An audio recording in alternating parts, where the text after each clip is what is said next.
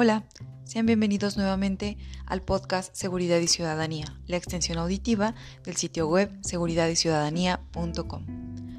De conformidad con la Ley General del Sistema Nacional de Seguridad Pública, las instituciones policiales son los cuerpos de policía, de vigilancia y de custodia de los establecimientos penitenciarios, de detención preventiva o de centros de arraigo y en general todas las dependencias encargadas de la seguridad pública a nivel federal, local y municipal que realicen funciones similares, siendo la seguridad pública la función a cargo de la federación, las entidades federativas y los municipios que tiene como fin salvaguardar la integridad y derechos de las personas, así como preservar las libertades y el orden y la paz públicos y comprende la prevención especial y general de los delitos, la sanción de las infracciones administrativas, así como la investigación y persecución de los delitos y la reinserción social del sentenciado. Ante este panorama, ¿Para qué sirve la policía? De eso hablamos con Mario Aguilar, policía de carrera de San Luis Potosí y maestro en política criminal. No te olvides de escuchar los otros episodios de este podcast y seguir la cuenta de Instagram Seguridad y Ciudadanía.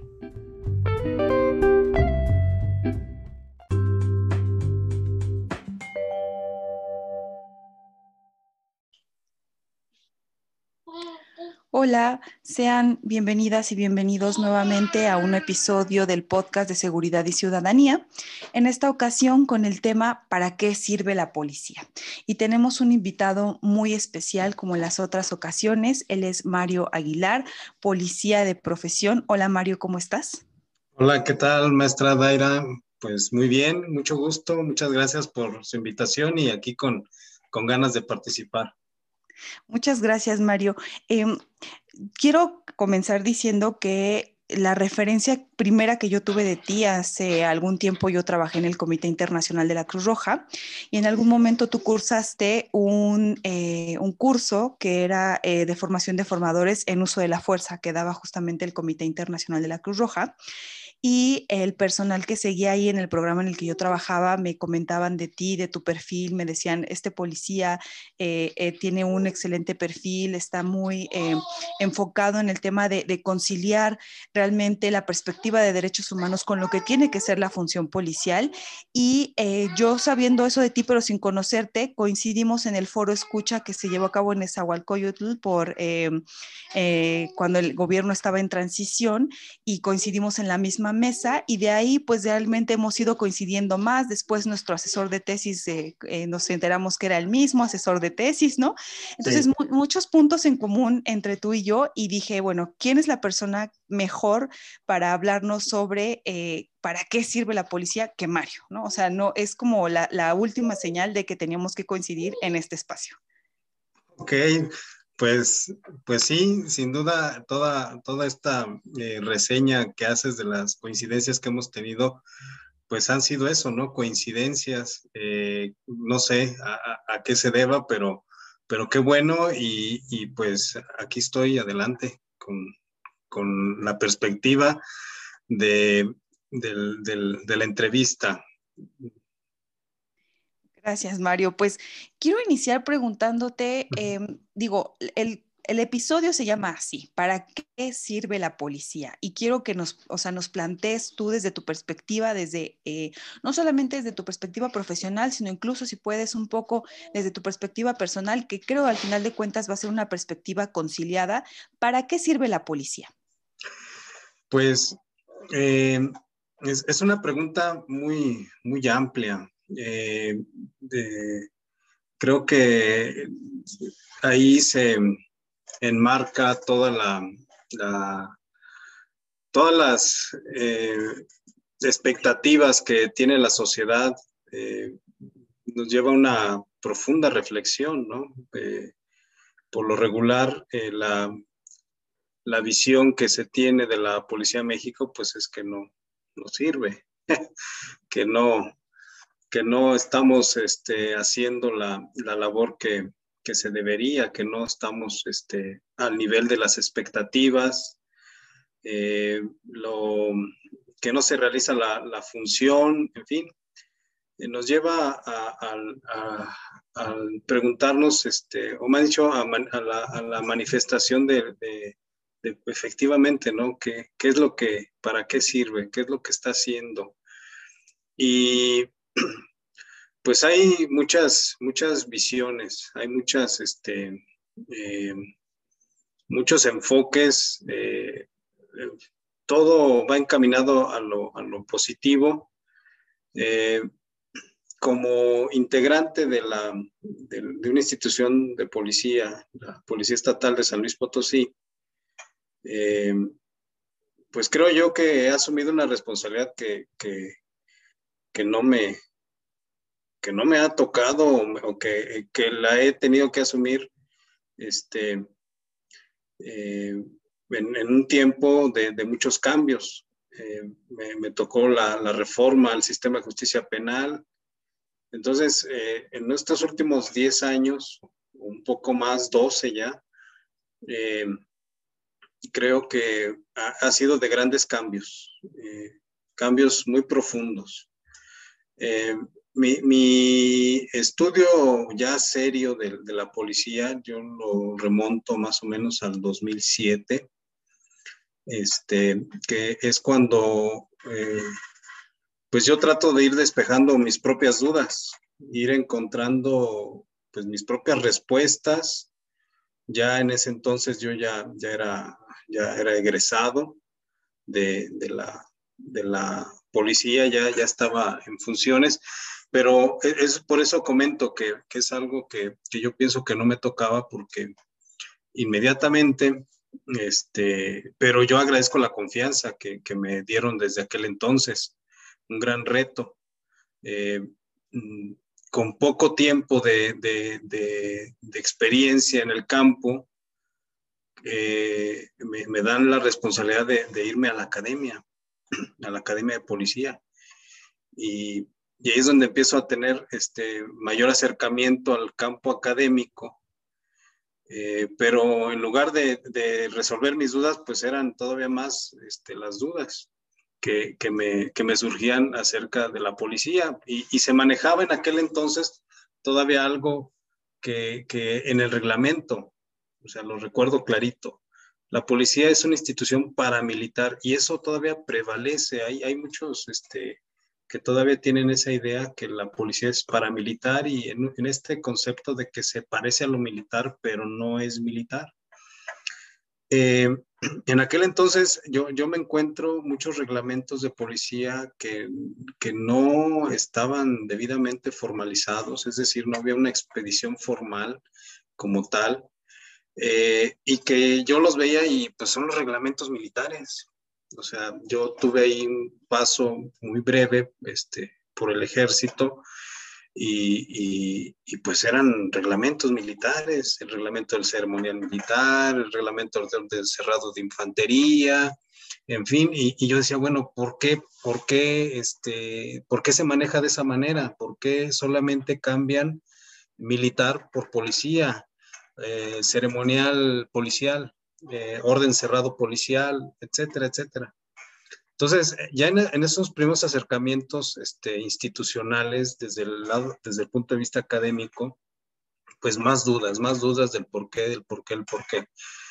Eh, tuve una, una, participación muy, muy, para mí, muy nutritiva, muy, muy importante, que la recuerdo con mucho aprecio, de, de tratar de, de, opinar, de proponer algo acerca del programa rector de profesionalización de aquel entonces.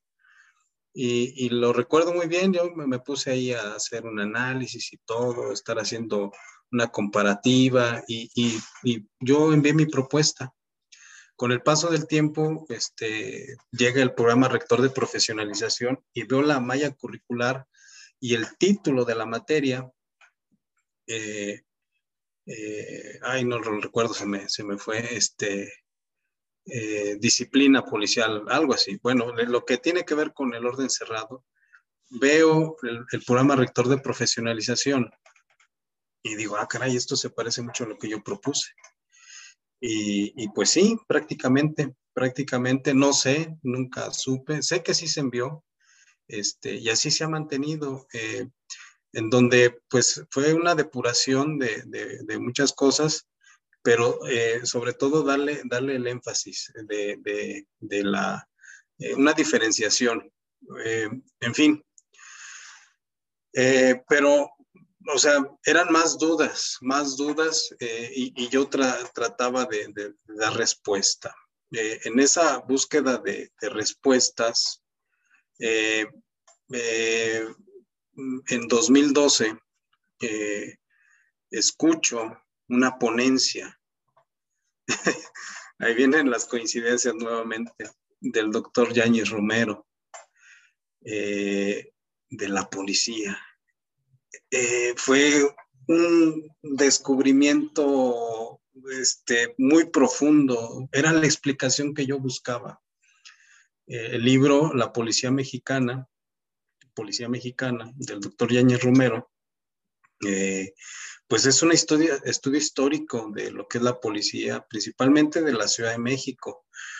Eh, pero pues era la explicación que yo, que yo buscaba, porque pues el, concepto policía eh, siempre era, pues es el origen eh, griego, latín, de la polis, orden y gobierno, y entonces, a ver, a ver, pero ahí cómo, cómo es que aterriza, luego el bando de policía, pero ahí vienen cuestiones de, salubridad, vienen cuestiones este, de, parques y jardines.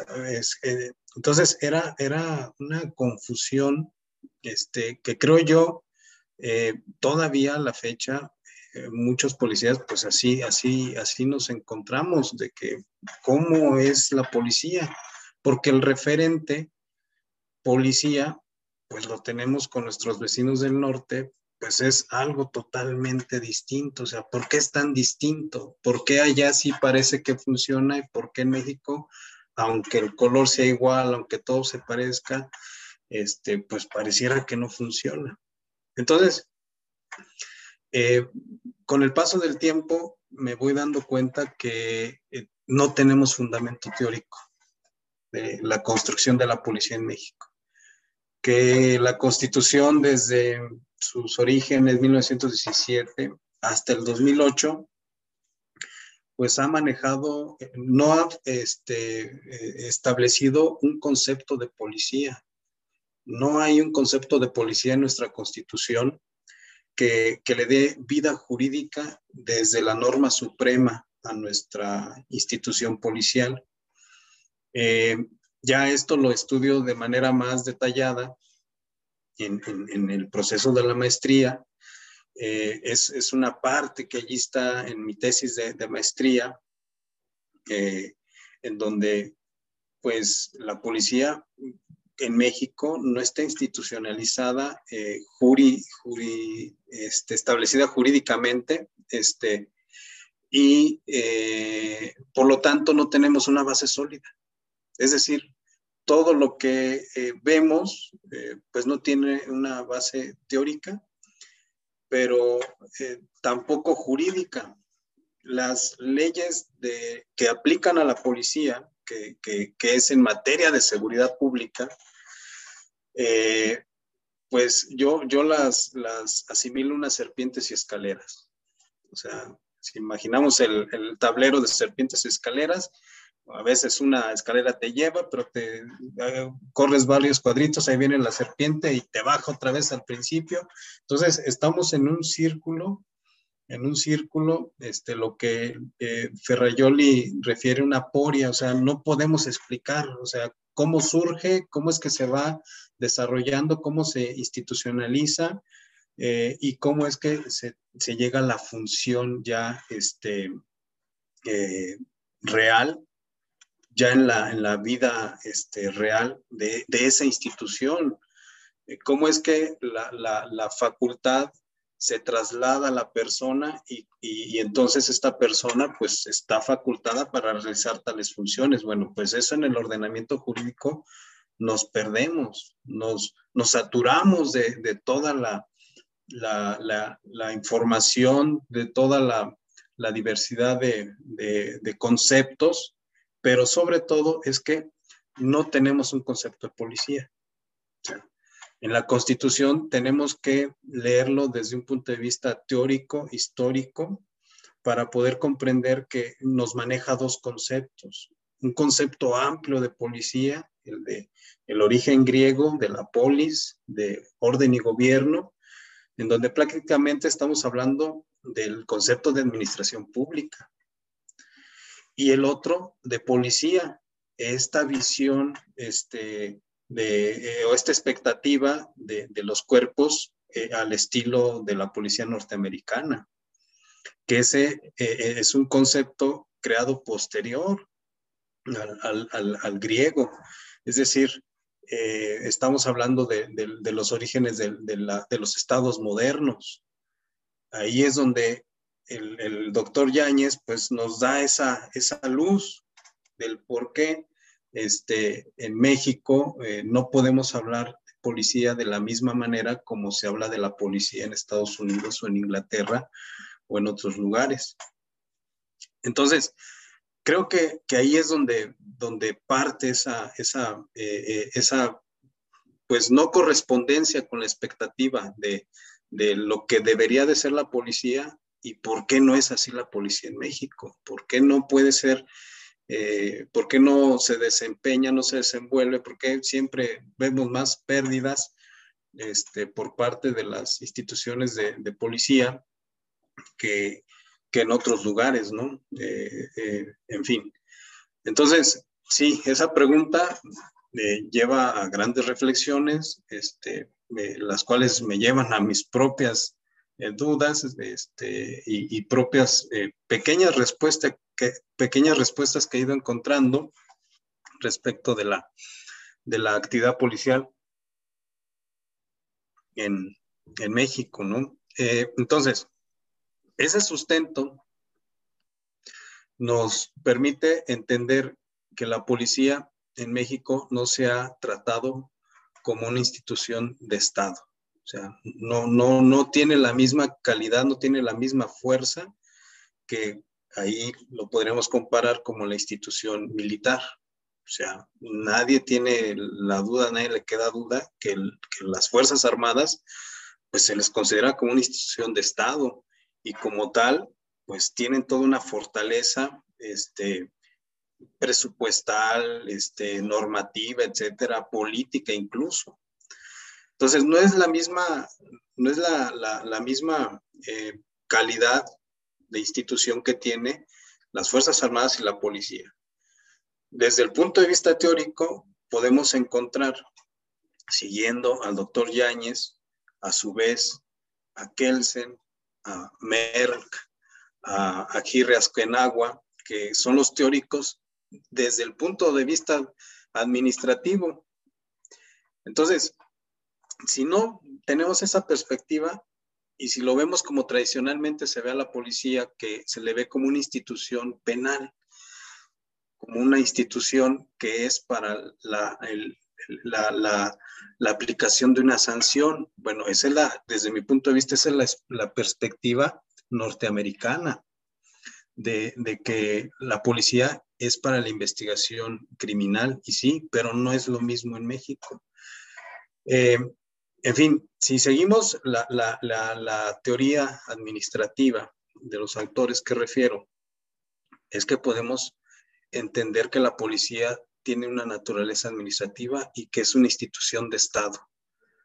Y ahí Mario, quisiera detenerme un poco y hacer como esta, o sea, hacer como una reflexión o buscar una reflexión en torno a este tema, ¿no? Porque justamente, bueno, ¿para qué sirve la policía? Primero tenemos, como bien tú dices, este ideal sobre lo que debería ser la policía, ¿no? No tenemos un fundamento jurídico, como tú bien mencionas, no tenemos todo este marco realmente de fortalezas legales que nos permitan decir qué es la policía y para qué debería de servir, pero tenemos entonces una serie de procedimientos en los cuales se nos dice a la sociedad en general que la policía está para servir y proteger, ¿no? Por un lado, y por otro lado que la policía está para atender nuestro llamado en una emergencia en materia de seguridad, sea lo que sea que entendamos, entendamos por seguridad, ¿no? Porque ahí ya el espectro se va ampliando cada vez más y entonces tenemos que, hay un momento ahorita que queremos que la policía, desde que rescate a mi gato hasta que reciba mis denuncias por intentos de feminicidio, ¿no? O sea, ese, ese amplio espectro de actuación. Y eh, cuando tú me dices, eh, en tus reflexiones que has llegado y que, que, concluyes, igual que lo hace eh, el doctor Yáñez, esta cuestión de que la policía es una, debe de ser una entidad, por llamarlo de alguna forma, administrativa del Estado, ¿no? Primero, una institución de Estado con una característica administrativa, pero esto realmente, ¿qué significa? O sea, ¿qué significa que sea administrativa? Es retomar este origen de la policía desde el origen, eh, no sé, alemán, donde se decía que la, y francés, donde la policía era más bien encargada incluso de la felicidad de los súbditos del monarca? ¿O a qué se refiere exactamente con el tema de que la policía es una institución administrativa? Pues, pues esto de lo administrativo eh, eh, tiene que ver con, con, la división de poderes. Entonces, cuando eh, nos vamos a los conceptos tradicionales del Estado como un ente que se organiza, que parte es territorio, este, eh, un gobierno establecido o un poder establecido en un territorio este, dado eh, eh, y para que se mantenga esa, esa unión estatal, esa organización, pues lo, lo, más recomendable es que haya una división de poderes. Entonces, en esa línea de división de poderes es que tradicionalmente se considera que tenemos un poder ejecutivo, legislativo y judicial, ¿no? Entonces, el, ejecutivo, pues es el que se encarga de la función administrativa. Entonces, de ahí el, el, aspecto de la naturaleza administrativa, que una de las funciones administrativas, de, una de las funciones del Estado es la función administrativa. Y que en esta función administrativa es que este, surge la seguridad, tanto hacia el exterior como hacia el interior. Y en esta lógica es que la seguridad exterior está encargada a las fuerzas de seguridad, a las fuerzas armadas, y que para el interior, pues una policía de seguridad. Eh, entonces, eh, ahí de, ese, de esa eh, lógica es la perspectiva de la naturaleza administrativa y eh, que las funciones se van desarrollando desde lo administrativo para llegar al, campo del, espacio público. O sea, lo, que pasa es que la, expectativa este, común es que eh, el policía es el uniformado que está en la calle y que eso que hace en la calle es, es este, eso es eh, la operatividad o son, son eh, pero ese concepto operatividad es, es ambiguo, es ambiguo porque quiere decir todo, pero a la vez este, no, no, no nos especifica algo concreto pero si revisamos la legislación general de seguridad pública en el artículo 40, 41, 75, 76, pues no nos establece regulación acerca de lo que se refiere como operatividad. O sea, ahí tenemos, este, yo, yo considero recomendaciones muy generales, deberes, obligaciones, pero eh, eh, ¿qué es la, la, cuestión de operatividad? Y aquí me estoy metiendo en un campo que, que la mayoría de los policías respetables, este, que, que, yo siempre les agradezco todo su esfuerzo, eh, de que es un campo que, que, solamente ellos, ellos son los, los expertos. Y ahí hay, hay un choque en donde difícilmente este, alguien que no está con ellos ahí en la calle, en la patrulla, en, algún espacio a vista del público, pues no tenemos esa calidad de, poder este, eh, adentrarnos a ese campo. Entonces, esa es como la perspectiva tradicional, que, es así, ahí es donde está eso, eso que le llaman de muchas formas, ¿no? Y en, general, pues lo, operativo. Yo, yo lo, he tratado de, restablecer o de, tener una línea este, eh, que me lleva al mismo campo, pero, pero eh, tratando de conectarlo desde este, una, una, perspectiva teórica, ¿no? Entonces, es decir, que la teoría, la ley y la realidad no estén desconectadas, que eso es lo que comúnmente pasa en toda la función pública. Una cosa es la realidad, otra cosa es la ley y otra cosa es la teoría. Entonces, esa, esa, esa misma este, disparidad pues está en la actividad policial. Entonces, en esto que estoy conversando, pues mucho va el, el, el, tema del, por, más bien dicho, se está respondiendo la pregunta del por qué tenemos una expectativa de que no sirve la policía, ¿no? O sea, tratando de, de encontrar una respuesta a la, la pregunta de, de, esta, de esta charla.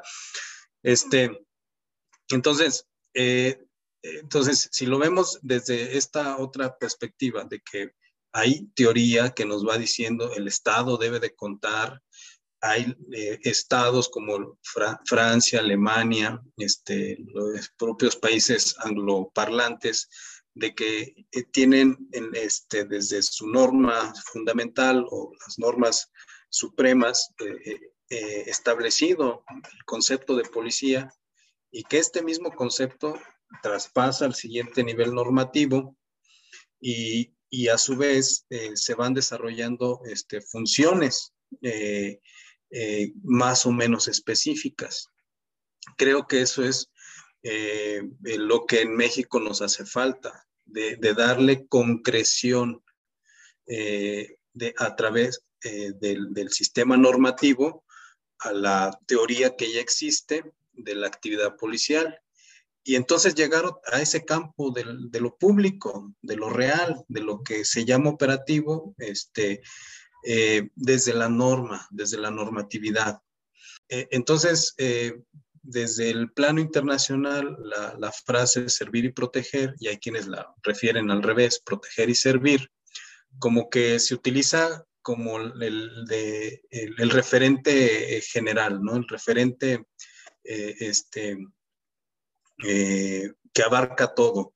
Pero pues sí, sí eh, este, yo creo que eso sí aplica en, un, pensamiento holístico, en un pensamiento eh, integral, eh, cosa que también creo que es algo que se tiene que ir desarrollando. O sea, ahí hay un concepto que, ayuda mucho, que es este, ver a la policía como un, como un servidor público con múltiples responsabilidades. Eh, entonces, si eh, entendemos que hay un, hay un proceso de, que va desde lo teórico, se traslada, traslada a lo jurídico y que lo jurídico es el referente para que un servicio público se desarrolle de la mejor manera, entonces podemos entender que en lo jurídico se tiene que establecer cuáles son esas funciones que tiene que desarrollar el servidor público. Entonces, es decir, que la actividad policial eh, se debe de regular desde el entramado jurídico administrativo que nos lleva a reglamentos, manuales de organización y manuales de procedimientos. Eh, entonces, estos ejercicios, eh, al menos en mi estado de, lo que yo he revisado, pues no, no concretan la actividad. Es decir, este, sí se trata de organizar, se trata de procedimentar, pero ¿qué es lo que estamos organizando y qué es lo que se está procedimentando? Eh, entonces, sí creo que es importante definir cuáles son esas funciones que el policía eh, eh, tiene que hacer en el espacio público, para qué está en el espacio público y, y eh, de qué manera se va a garantizar esa presencia en el espacio público. Entonces, estamos hablando que la, que la normatividad debe de regular, debe de procedimentar la planeación de la actividad policial, debe de, de, establecer horarios de esa, de, esa actividad. Eh, a, su vez la, jerarquía. Y en este tema de las jerarquías también es un tema muy tradicional de que se traslapa la eh, estructura militar eh, del ejército mexicano tal cual a cualquier institución policial, no importa si son 10, si son 100 o son 1000. Entonces creo que ahí hay un error muy, muy, muy, muy importante de, organización en donde no nos hemos eh, cuestionado si eh, debemos de adoptar tal cual la estructura este, organizacional y jerárquica de las Fuerzas Armadas a las policías en cuerpos de 100, 200, 300, etc. Eh, Molesnik, en, un, este, Pablo Molesnik, Marcos Pablo Molesnik, en un, eh, una obra muy interesante eh, denominada Pensamiento Estratégico Militar, pues nos refiere acerca de, la, de un fenómeno que, que, sucede en, las Fuerzas Armadas de México, que es este, la macrocefalia, es decir, que se va engrosando la jerarquía alta en, las Fuerzas Armadas.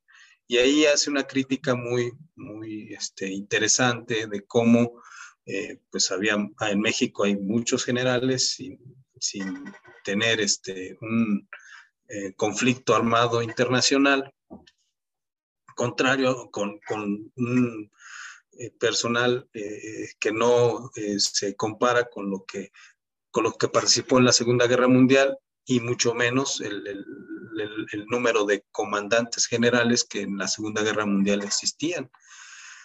E, entonces, creo que ahí viene un tema muy, muy interesante de, análisis del por qué eh, se tiene que replicar en, las, en, los cuerpos de policía incluso la, la, nomenclatura de las jerarquías. Eh, eh, sí ya sabemos, o bueno, ya se ha estudiado que pues efectivamente hay un fenómeno ahí que, que termina engrosando este, la escala jerárquica alta y, creo yo que en, las policías eh, sucede o están orientadas o condicionadas a enfrentar el mismo fenómeno de, de que se vuelve una saturación en la escala jerárquica superior. Entonces, todo eso creo, eh, pues ahí en, la ley general del sistema, pues sí lo vemos eh, regulado, que se supone se tendría que aplicar a nivel nacional. Ahí ya hay críticos que dicen, bueno, pues es que ahí la perspectiva es que queremos crear una policía nacional. Entonces, pues vamos encontrando cómo todavía no tenemos una policía acabada, no se, ha, no se ha terminado de construir la institución policial y otra vez vamos encontrando respuesta del por, para qué sirve, y mejor dicho, vamos encontrando este, este, respuestas del por qué no cumple todas las expectativas que, que tenemos todas las personas, porque en, en, el proceso de llegar al servicio público, en el espacio público o en las instalaciones este, para algún servicio, pues detrás hay eh, este, muchas debilidades institucionales que van desde la organización, la normatividad y este, funciones claramente establecidas. Entonces, ¿qué, es lo que debe de, cuáles son los servicios al público que debe de brindar la policía? ¿no? Entonces, ahí podemos eh, pensar en tránsito, expedición de licencias,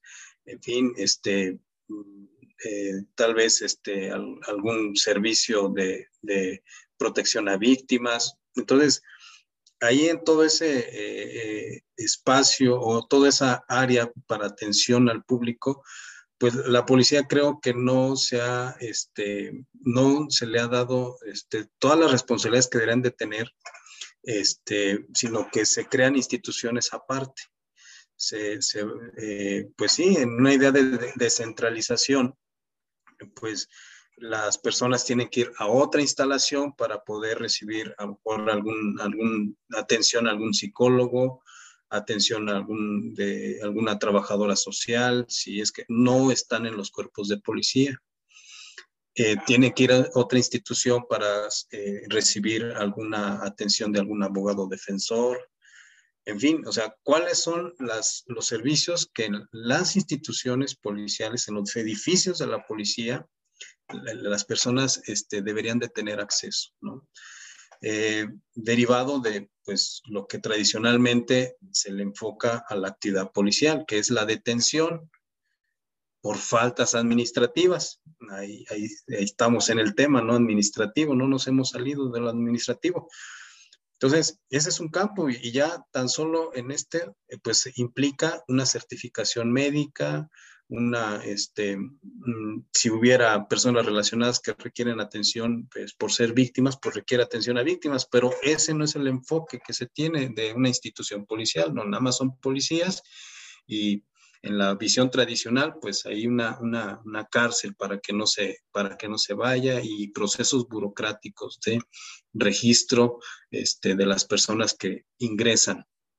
Eh, y, en donde eh, se transforma toda la actividad policial eh, de manera muy importante y esto derivado de la reforma del 2008 del sistema de justicia penal, cuando ocurre la flagrancia de algún delito o el policía tiene conocimiento de algún hecho delictivo que por medio de la radiofrecuencia o por cualquier otro medio se entera de que sucedió un hecho delictivo ahí la actividad policial se transforma totalmente. Eh, ese es el, gran eh, aporte de la reforma penal que le amplía eh, sus facultades administrativas de cuestiones de faltas administrativas, de conducir a un infractor al juez cívico, al juez de barandilla y que reciba una sanción administrativa, se transforma a ser colaborador en la investigación criminal. Que, dicho sea de paso, pues es un, debe de ser una investigación científica. Es decir, que el enfoque del policía, entonces vamos viendo cómo se, amplía el, campo de, actuación y que pues son retos de, no nada más de, la institución policial, no nada más del agente de policía, sino que requiere de otras instancias para que el servicio al público pues sea en la mejor calidad. Eh, eh, es decir, en las instalaciones policiales, desde esta perspectiva, tendría que haber la presencia de otras instituciones, servicios de salud, este, cuestiones de, atención este, psicológica, en fin. Pero además, aquellas y que está establecido en el artículo 75 de la Ley General del Sistema, fue el décimo transitorio en la reforma del 2008 de que las instituciones policiales se podrían tener unidades de investigación. Ese es el gran pendiente, creo yo, de manera general en todos los cuerpos de policía de, México, si es que le queremos dar, queremos dar esta fortaleza que ya está establecida jurídicamente. Pero no, es, no está aislada del campo administrativo, es decir, se vinculan, se retroalimentan eh, de manera conjunta, pero además eh, en los dos fueros, en el fuero común y en el fuero federal. Tema pendiente, ¿no? El código único penal, que ojalá y en algún momento pues se concrete, creo yo que ahí ya nos ayudaría mucho para establecer una, sola eh, perspectiva de, persecución delictiva. Entonces, eh, una vez que ocurre algún hecho delictivo, que la policía se entera de algún hecho delictivo, es que eh, su campo de actuación pues se amplía, se amplía a ser colaborador, ser partícipe en la investigación criminal y por lo tanto estar ligado al proceso penal este, y poder llegar a ser testigo en la audiencia de juicio eh, de acuerdo a lo que haya este, encontrado y, y, y esto que que en el cual el policía puede haber participado, pues puede ser una falta administrativa. Es decir, en un hecho eh, se pueden estar conjugando ambas conductas, que es una falta administrativa, pero al mismo tiempo está cometiéndose un hecho delictivo. Y, por, eh, y, y, en nuestro sistema eh, institucionalizado, pues se tiene que atender en ambas vías. Un ejemplo muy claro es, por ejemplo, es, los hechos de tránsito, los, los accidentes de tránsito. Eh, ahí algunos este, pues no veían el hecho como un asunto penal, sino como una, una, cuestión de la gente de tránsito. Y entonces el agente de tránsito pues se hace cargo y listo, la infracción administrativa. Eh, pero, ¿qué pasa si, si alguna persona no queda satisfecha con, con la atención que recibió, no, no se ponen de acuerdo en, en, los daños? Pues el asunto ya se pasa al tema penal, ya se convierte en asunto penal. Es decir, en México, el, policía, sus dos campos principales de actuación van en lo administrativo y en lo penal. Bueno, pero aquí, eh, o sea, todo lo que tú ya nos estás refiriendo lo que nos hace ver es, bueno, la policía como institución es una institución con, una función que si bien no está totalmente aterrizada en el marco jurídico mexicano, pero que se logra hacer una modificación importante a partir de la reforma penal de 2008, es una función compleja, ¿no? Es una función de Estado compleja que em, da como resultado que eh, se deben de tener servidores que estén enfocados justo en este, por ejemplo, en esta cuestión que tú bien nos decías, ¿no? El servir y proteger o proteger y servir, al final de cuentas busca englobar las dos grandes funciones de la policía, ¿no? Que es como el servicio comunitario y al mismo tiempo la protección. Generalmente esta protección es de la comisión de delitos o de faltas administrativas que puedan conllevar como resultado una violación al ejercicio de un derecho de una persona, ¿no? O sea, el tema de, por ejemplo, el, ejemplo que tú ponías, los hechos de tránsito, al final de cuentas, involucran también los derechos de las personas a la movilidad, a la libre movilidad, a hacerlo de forma segura, ¿no?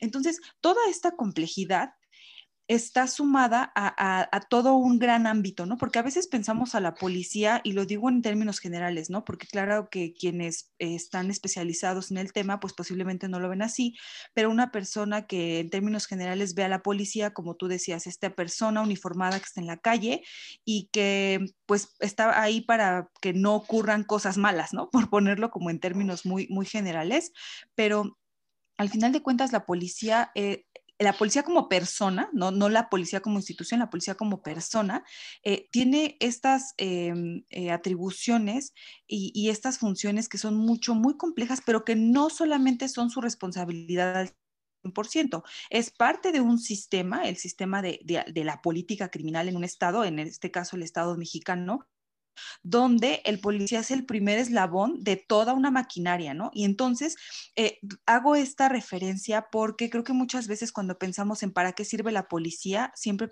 eh, en, el, en el lenguaje habitual, preguntas a algunas personas y te pueden decir, pues para nada, ¿no? Porque yo puse una denuncia, porque yo les pedí que hicieran tal o cual cosa y la persona sigue libre o no hicieron nada o, no pasó, o sea, no pasó nada en, en, el ideal de las personas de justicia de que quiero que esa persona eh, que, que, violentó un derecho que yo asumo propio eh, esté en la cárcel, ¿no? Sin entender todo lo que conlleva el proceso de la política criminal, donde el, policía es este primer eslabón de toda esta maquinaria y que obviamente el que eh, todo esto funcione en buenos términos, claro que también recae en un inicio en la policía, porque a nivel de esta cuestión de procedimientos, necesitamos policías que sean capaces de llevar a cabo estos procedimientos de la mejor forma posible, ¿no? Sobre todo eh, si lo bajamos en el tema de derechos humanos, pues que cualquier procedimiento que realice la policía no, no, incluya una violación a un derecho humano de las personas, ¿no? Eso es como eh, lo principal, pero que tampoco involucre fallas en el, en el, proceso, ¿no? Pensemos,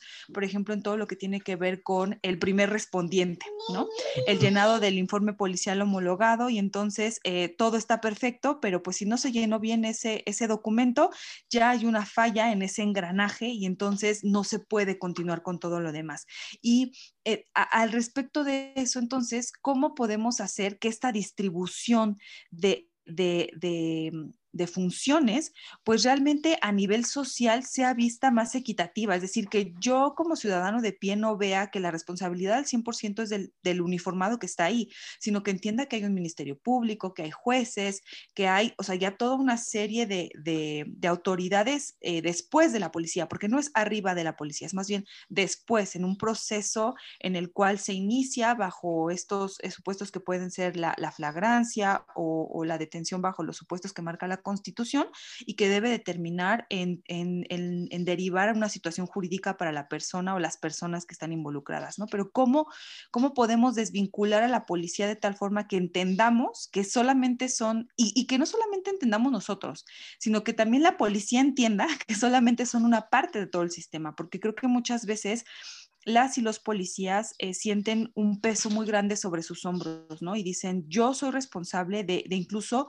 impartir justicia y esa justicia muchas veces llega a ser eh, trasladada a una violación grave a un derecho humano, ¿no? Por ejemplo, eh, cuando hay malos de tratos crueles o, hacia las personas que detienen, qué sé yo, ¿no? Entonces, ¿cómo hacemos esta, esta cuestión de entender que es solo una parte y que como ciudadanos, pues no toda la responsabilidad es de policía y el policía entender que no es toda su responsabilidad este ámbito que tampoco está muy claro que es la seguridad, ¿no? Sí, sí, eh, pues eh, otra vez, ¿no? ¿Por, ¿Por, qué nos sirve la policía? Estamos diciendo para qué sirve y como que estamos eh, respondiendo otra pregunta, ¿por qué nos sirve, no? Este, creo que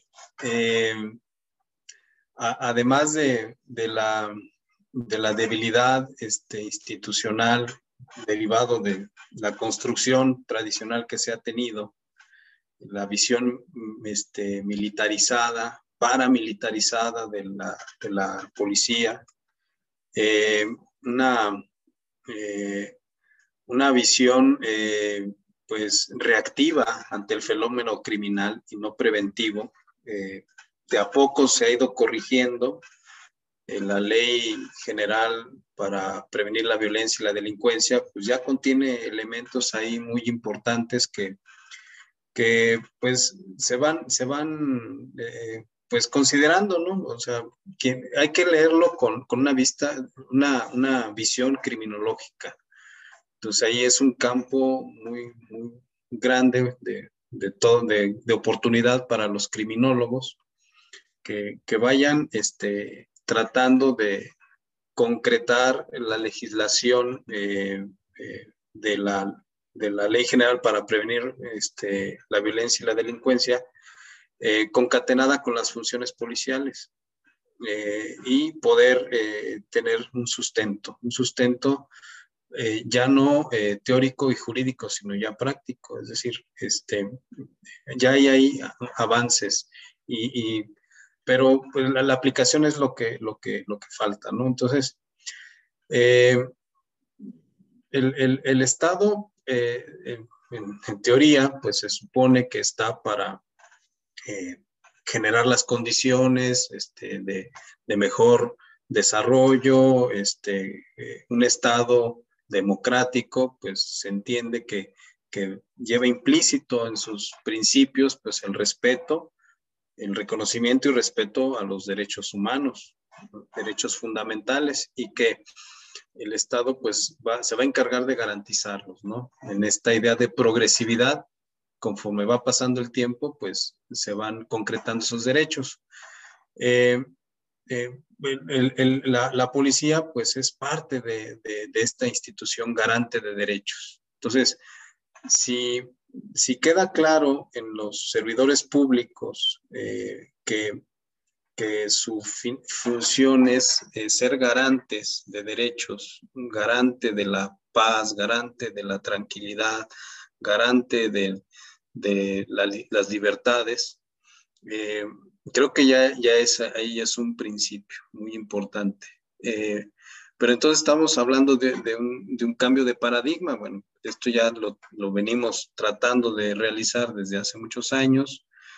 Eh, todas las instituciones, todos los que eh, desde el punto de vista académico estamos ahí tratando de, de, pues, de explicar, de, que se entienda de esa manera, eh, pero es difícil. Eh, ¿Por qué creo yo que, se torna difícil eh, que, se, que esto que se dice tan sencillo, que se puede entender fácilmente, se, sea como una doctrina, como una visión general de los servidores públicos y de los policías, que son garantes de derechos humanos en un ámbito en específico eh, o en una situación en específica? la profesionalización.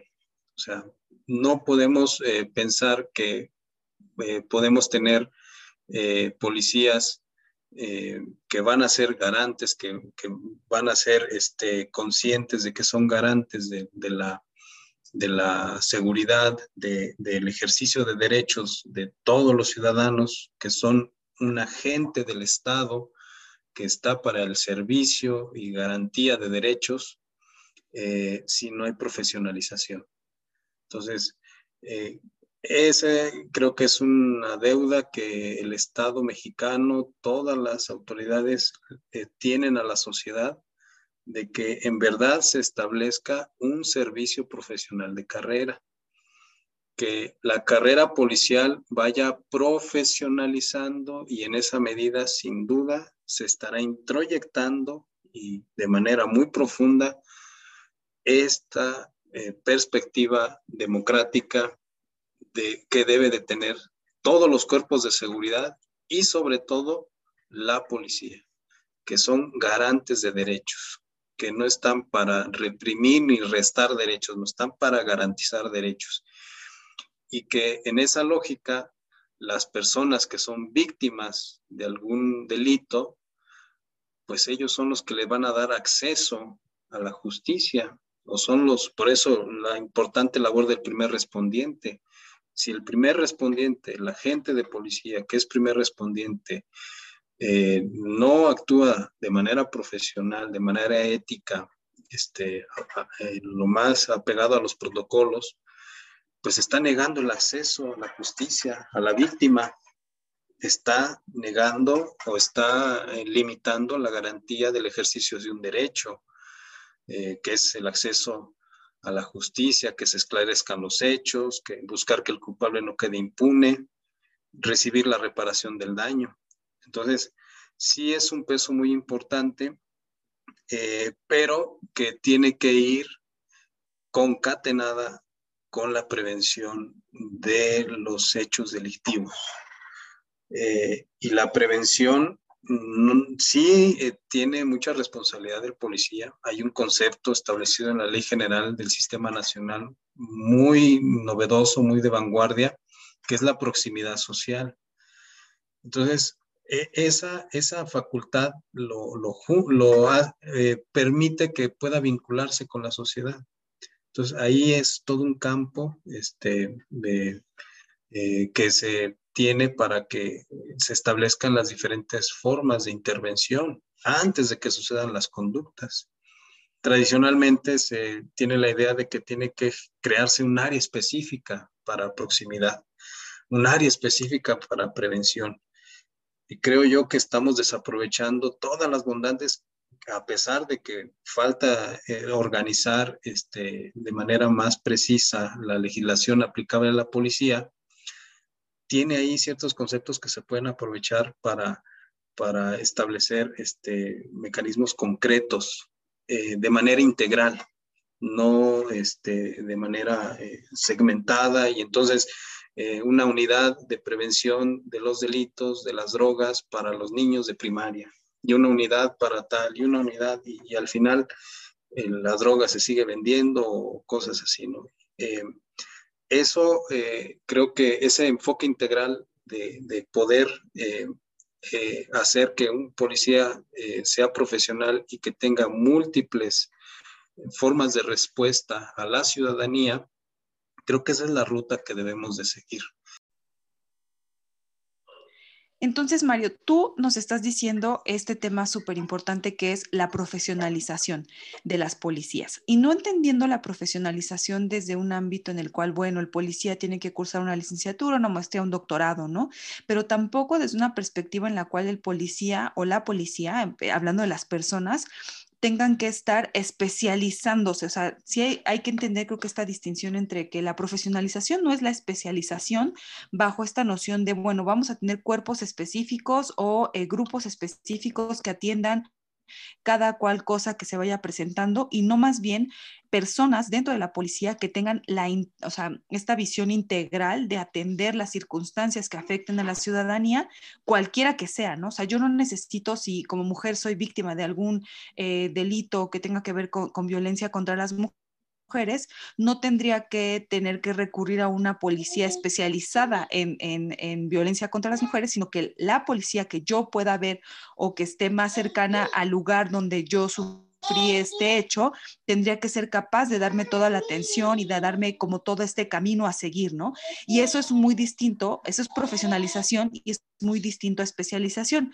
Y me parece que en el país lo que hemos caído en el tema policial es justamente a la especialización, ¿no? A tener como cuerpos específicos para entender tales o cuales cosas, lo cual administrativamente crece la burocracia, evita muchas veces que estos cuerpos especiales se comuniquen entre ellos y que esta famosa inteligencia policial, que no nada más es como que haya cámaras y que haya un seguimiento de informes y se pueda generar justamente información útil, eh, pues tampoco se logra, ¿no? Porque no hay una, una sinergia entre todas las áreas de las instituciones. Y creo que eh, al principio tú mencionabas esta parte, ¿no? De, de, cuando las policías trasladan como estas características administrativas desde el ejército y eh, lo trasladan a, a, cómo están configuradas, ¿no? Tal vez en una policía estatal o, o, en una policía federal o nacional, dependiendo de lo que se quiera hacer al final de cuentas, podría ser más sencillo por el número de, de integrantes, pero pensemos en las policías municipales Y ahí quisiera como que también que, eh, un poco para terminar eh, esta charla,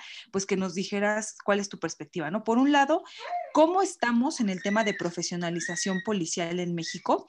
Y, ya no hablemos del tema de la carrera policial, porque creo que es otro tema que vamos a, te voy a invitar nuevamente a otro episodio para que hablemos solo de la carrera policial, pero ah, sí me que me dijeras cómo estamos en el tema de profesionalización, no especialización, profesionalización, y por otro lado, ¿qué pasa con las policías municipales y cómo están configuradas en el país y cómo pueden lograr esta profesionalización a costa de toda esta marginación que sufren legal y presupuestal? Sí, claro. Este, híjole, muy, muy amplias eh, y de, gran responsabilidad, de grandes retos que, existen. Eh, pues, en parte, de acuerdo a lo que, a lo que comentaba, sí, sí, este, la profesionalización, yo sí la veo como eh, una, una vinculación entre un grado académico y el grado jerárquico. Creo que sí, eso yo, yo eso sí creo que se, se les debe de copiar a los militares. Ahora ya que los, los oficiales del heroico colegio militar pues se gradúan con una licenciatura. Creo que se tienen que generar las, las eh, licenciaturas académicas policiales eh, y con esta visión de, especialización, con esta visión de eh, ir eh, perfeccionando conocimientos, habilidades y creo yo, creo yo, me atrevo a decir, incluso desarrollando este, teoría. Es decir, creo que no tenemos un campo académico de ciencias policiales. Eh, entonces, y, creo que es muy importante considerar pues la naturaleza estatal, administrativa de la policía, eh, multifacética, eh, eh, multidisciplinaria, interdisciplinaria e interinstitucional, que requieren habilidades de gestión, muchas habilidades este, para que un agente de policía de manera urgente en el espacio público pueda brindar una atención este, más o menos este, profesional o a la expectativa de las personas.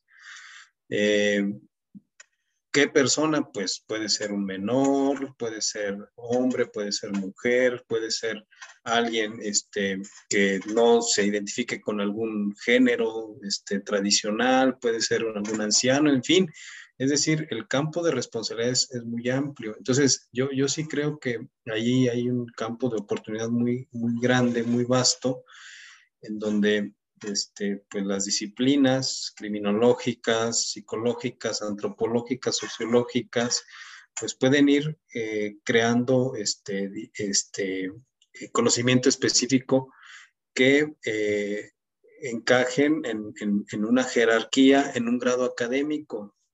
Eh, hace falta eh, la homologación del, inicio de la función policial, o sea, cuál será el grado académico mínimo. Entonces, eh, creo que todavía estamos en secundaria, pero eso ya no corresponde a la realidad del país, o sea, ya los jóvenes, este, bachillerato, licenciatura o carrera trunca, y muchos ya con, este, con alguna especialidad o maestría.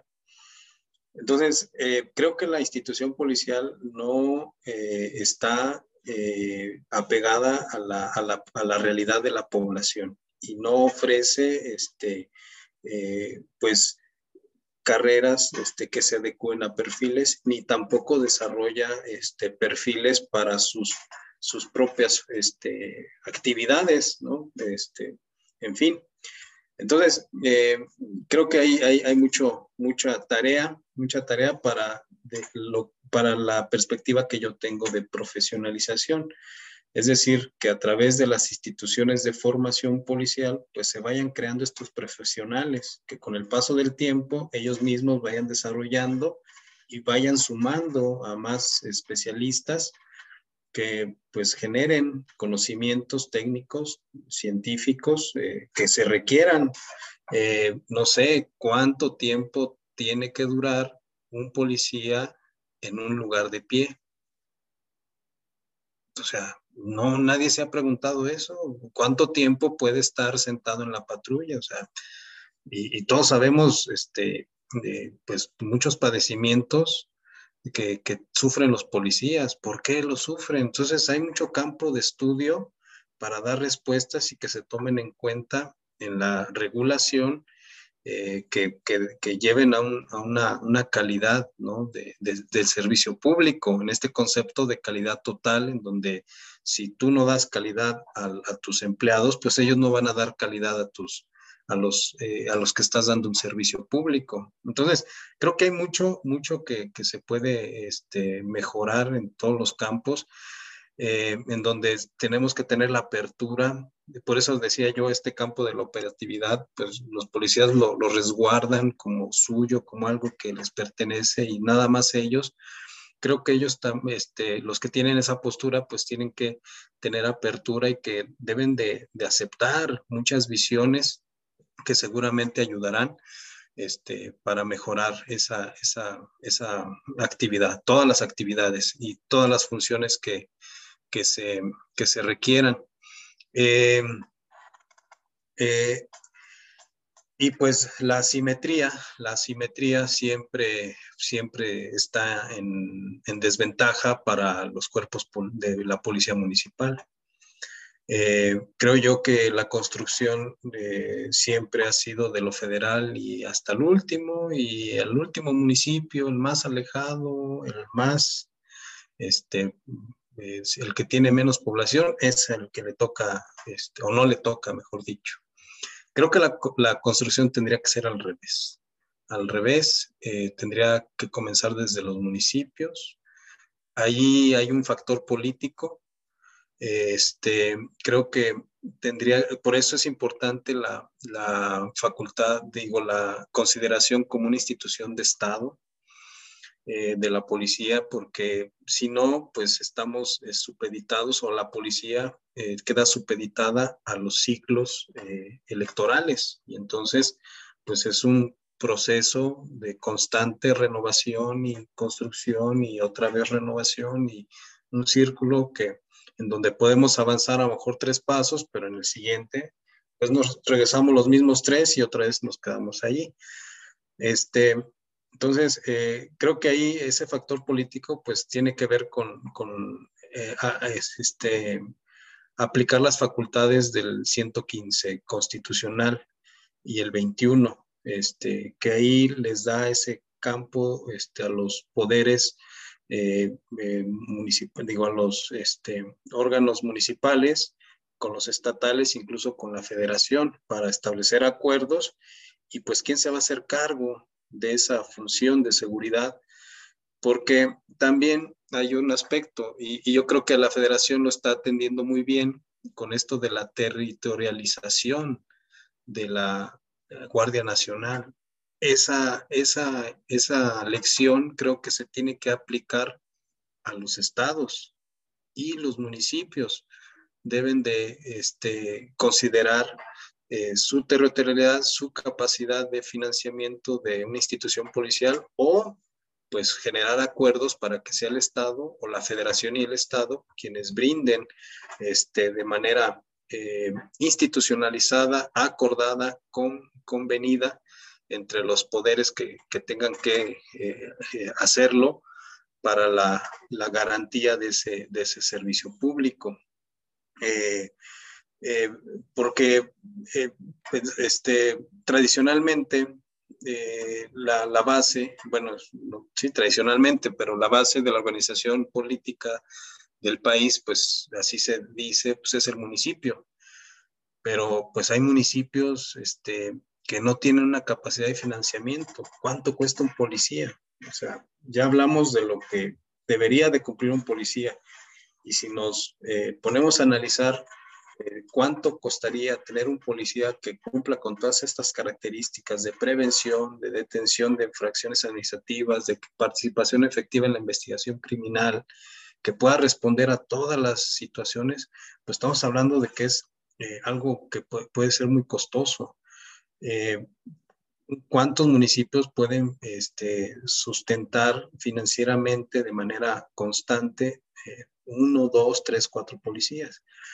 Entonces, creo que ahí tiene que ver este, el factor político muy importante en donde se tendría que partir desde ahí, ¿no? Desde el municipio, este, fortalecer eh, y tratar de pues apoyar a los cuerpos este, más apartados, más olvidados, para reducir esas asimetrías institucionales y sobre todo de, de, formación, de formación, en donde esta formación pues se vea como un proceso constante, no de interrupción continua. Y aquí estoy recordando al doctor Yáñez, que siempre lo ha mencionado, lleva 20 años diciéndolo, pues no puede ser que estemos ahí este, continuando. Este, entonces, ¿cuánto cuesta seleccionar una persona, capacitarla, formarla y mantenerla? Pues sin duda es, es muy costoso, ¿no? Pero si no se ve de esa manera, pues yo creo que que va a ser un proceso de, este, pues un cuento de nunca acabar, ¿no? pocas palabras. Eh, eh, si los municipios no tienen este, capacidad de financiamiento, pues tendrían que ver con, la federación o con el Estado. Entonces ahí creo que, es un tema que, me rebasa, que tiene que ver con, este, los poderes eh, de los municipios, de los estados, de la federación, este, en donde se le dé preferencia a los municipios, creo yo. Bueno, Mario, creo que eh, nos dejas muchas preguntas, al menos a mí me dejas muchísimas preguntas, eh, porque creo que es un tema bastante complejo y, y tú iniciaste diciéndolo, ¿no? desde, desde el tema donde no tenemos bien aterrizada qué es la función policial en el Estado mexicano, que la función policial no se ve como una función de Estado, ¿no? Eh, que la propia institución policial también es bastante instrumentalizada, que hay bastantes eh, áreas de oportunidad por trabajar y que justamente tenemos varios ámbitos en los cuales se tiene que trabajar eh, la función policial. No solamente es el ámbito federal, no solamente es esta relación policía como primera autoridad con crimen organizado como el único problema de seguridad, sino que tenemos muchas interacciones cotidianas entre la ciudadanía que tienen que ver con esta noción administrativa que bien tú nos referías y entonces hay mucho que explorar. Podemos decir, si, si me lo permites, que el, el tema policía, no solamente desde la perspectiva académica, sino desde la perspectiva jurídica y desde lograr aterrizar lo jurídico y lo académico con lo operativo, es, es todavía un, un asunto inacabado, ¿no? O sea, no podemos decir que en México esta discusión está cerrada y que lo que viene es ya, digamos, letra muerta y lo que tiene que hacerse es lo que, o sea, porque ya, digamos, todo está estudiado, ¿no? Sino que todo lo contrario, más bien hay muchos campos por explorar y creo que tu participación aquí nos permite ver todo lo que se tiene que explorar sobre la policía, que no nada más es eh, por qué cometen violaciones graves a derechos humanos o por qué eh, hablando sobre todo porque creo que la discusión mucho de la policía se ha centrado en eso, ¿por qué necesitamos fortalecer a las policías en el aspecto de convertirlas cada vez más como una institución militar para que los militares no sigan haciendo labores de seguridad pública? ¿no? Hemos centrado mucho la discusión en ese tema y hay que abrir el panorama y entender que necesitamos primero eh, comprender para qué queremos policía, ¿no? Como sociedad, como Estado, ¿para qué queremos una policía?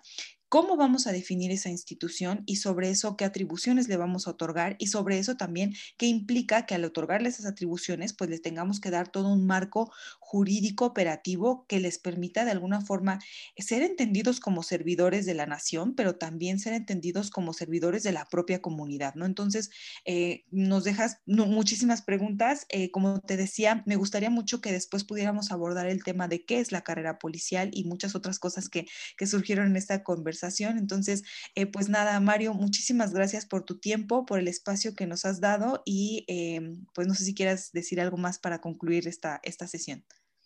No, pues este, agradecer tu iniciativa, la invitación y pues eh, estoy al tanto, al pendiente de la, de la siguiente con mucho gusto. Muchísimas gracias, Mario, nuevamente y a todos y todas nuestras escuchas. Em, muchas gracias por llegar hasta, hasta aquí en este episodio y nos escuchamos en el siguiente. Hasta pronto. Adiós, adiós.